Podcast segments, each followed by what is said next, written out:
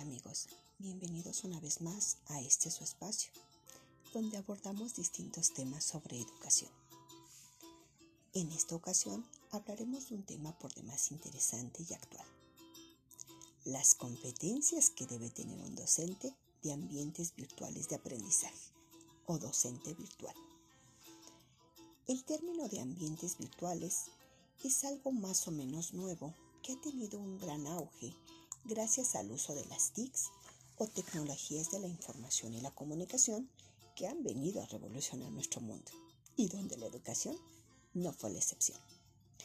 La posibilidad de poder tomar un curso sin la necesidad de moverme a un aula física, poder interactuar con otros estudiantes sin compartir una misma ubicación y poder acceder a múltiples fuentes de información sin abrir un solo libro todo esto forma parte de los ambientes virtuales de aprendizaje. Entonces, puntualicemos. Un docente virtual es aquel que desarrolla un curso o asignatura en un ambiente virtual de aprendizaje, es decir, en un espacio no físico donde con ayuda de la tecnología, estas TICs, facilita el acceso a conocimientos y el desarrollo de habilidades en sus estudiantes. ¡Wow! ¿Cómo es esto posible? En la virtualidad lo es, ya que la estructuración del curso guía al estudiante a la realización de actividades, la revisión de contenidos que le van a permitir ir generando su propio aprendizaje, intercambiando puntos de vista con otros estudiantes, construyendo su propio conocimiento sobre el tema e ir identificando sus avances.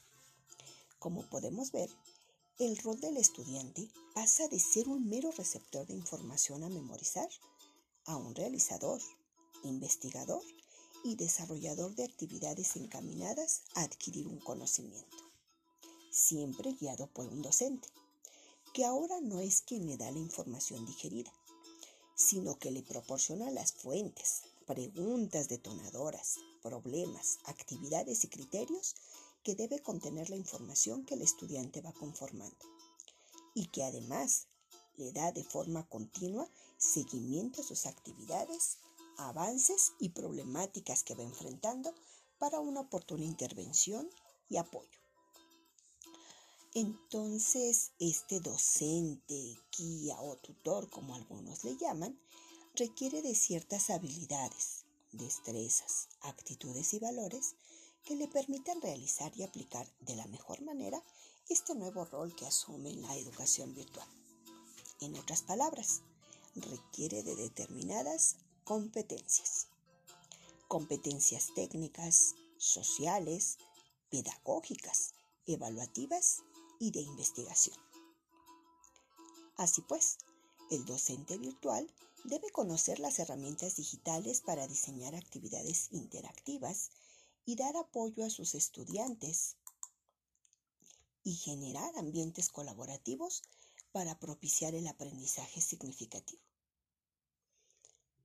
También debe ser capaz de adecuar los contenidos del currículum a la plataforma del curso, es decir, las sesiones y recursos más adecuados.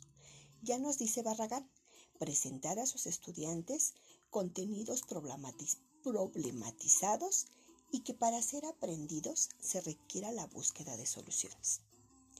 Debe además proponer fuentes de información relevantes y confiables, materiales de apoyo y actividades interactivas y relevantes, así como ser claro en los criterios a evaluar durante todo el curso, promoviendo una evaluación formativa apoyada en la tutoría para impulsar la construcción y el reforzamiento de los aprendizajes de sus estudiantes.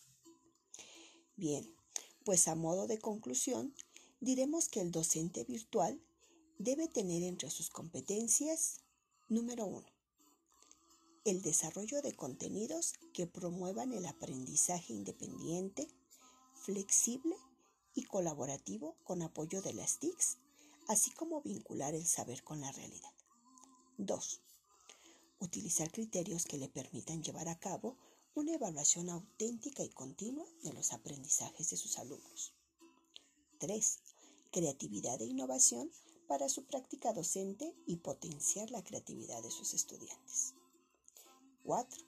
el manejo de herramientas digitales para construir el conocimiento, comunicar y clarificar las características de las actividades y objetivos de aprendizaje. La buena comunicación y el trabajo en equipos para fomentar el aprendizaje colaborativo. También debe tener la atención a los estudiantes, la valoración y el respeto por sus trabajos. Y por último, el autoaprendizaje y la mejora continua. Pues hasta aquí ha sido mi participación por el día de hoy. Buenas noches y hasta pronto. Bye.